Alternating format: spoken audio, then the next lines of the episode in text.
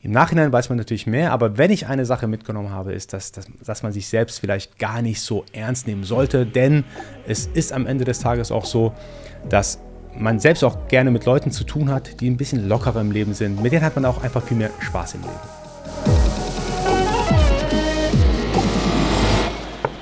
Hi zusammen und herzlich willkommen bei Project Mindset, der Kanal für all diejenigen, die ganz genau wissen, dass mit dem richtigen Mindset im Leben alles möglich ist.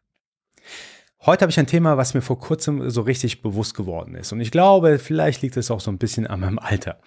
Ich habe nämlich gemerkt, dass ich früher gewisse Dinge viel zu ernst genommen habe.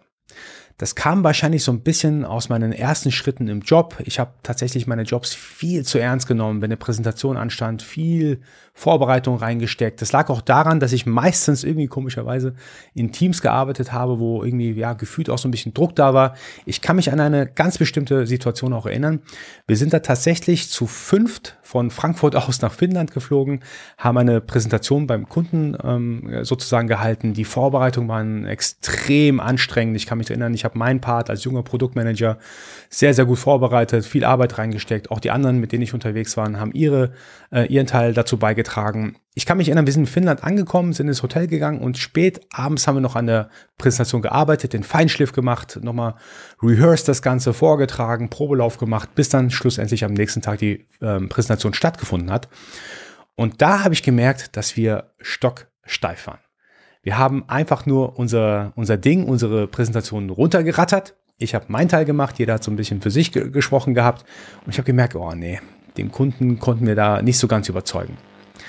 Im Nachhinein war es mir auch irgendwie, ja, jetzt klar, dass, ja, kein Wunder. Wir waren so steif. Ich glaube sogar, vielleicht war das Produkt sogar ganz gut, aber Vielleicht hat der Kunde einfach sich gedacht gehabt, oh nee, die sind mir viel zu steif. Mit so steifen Menschen wollen wir eigentlich gar nicht arbeiten. Wir wollen ja so ein bisschen auch Spaß bei der Arbeit haben und so weiter. Und die haben offensichtlich keinen Spaß in der Arbeit. Genau, das ist so eine, so eine Vermutung, die ich im Nachhinein hatte. Und tatsächlich ist es mir dann insbesondere nochmal bewusst geworden. Ich hatte nämlich vor einiger Zeit ein Gespräch mit dem deutschen UFC-Fighter Dennis Siever im Rahmen meines Podcasts. Sehr interessanter Mensch. UFC ist ja einer der oder die stärkste Mixed Martial Arts Liga der Welt. Er war auch der erste Deutsche, der daran teilnehmen durfte und war auch erfolgreich dort unterwegs. Ich habe ihn gefragt gehabt, wie es eigentlich ist, für so einen Kampf sich vorzubereiten und ob man eigentlich Angst vor so einem Wettkampf hat.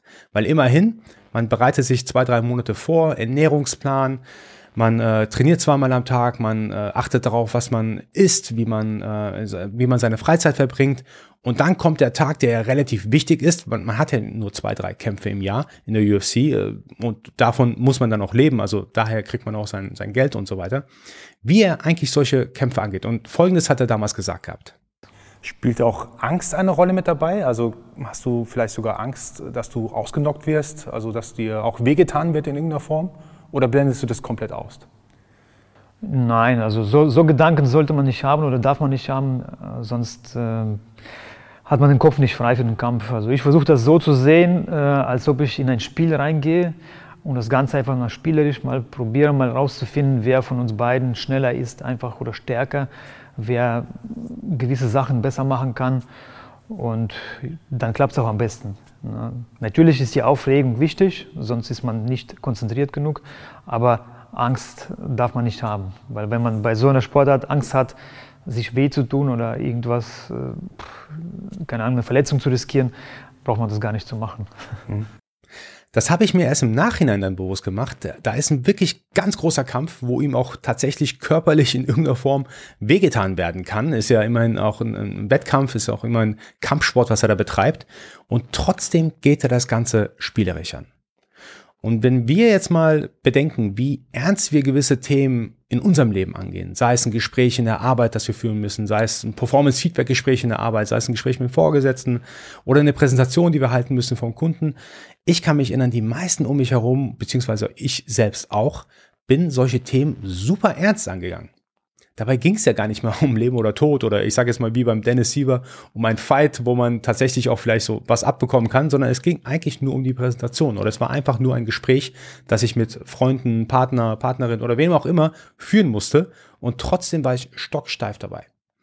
Im Nachhinein weiß man natürlich mehr, aber wenn ich eine Sache mitgenommen habe, ist, dass, dass, dass man sich selbst vielleicht gar nicht so ernst nehmen sollte, denn es ist am Ende des Tages auch so, dass man selbst auch gerne mit Leuten zu tun hat, die ein bisschen lockerer im Leben sind. Mit denen hat man auch einfach viel mehr Spaß im Leben. Das war meine Message für heute. Ich hoffe, ihr konntet einiges mitnehmen. Wenn dem so ist, würde ich mich freuen, wenn ihr den Kanal äh, subscribt, mir ein Like da lasst, beziehungsweise auch was kommentiert. Ich freue mich über jedes Feedback von euch. Ich hoffe, wir sehen uns bald wieder und nicht vergessen, vergessen bis dahin, Mindset ist alles.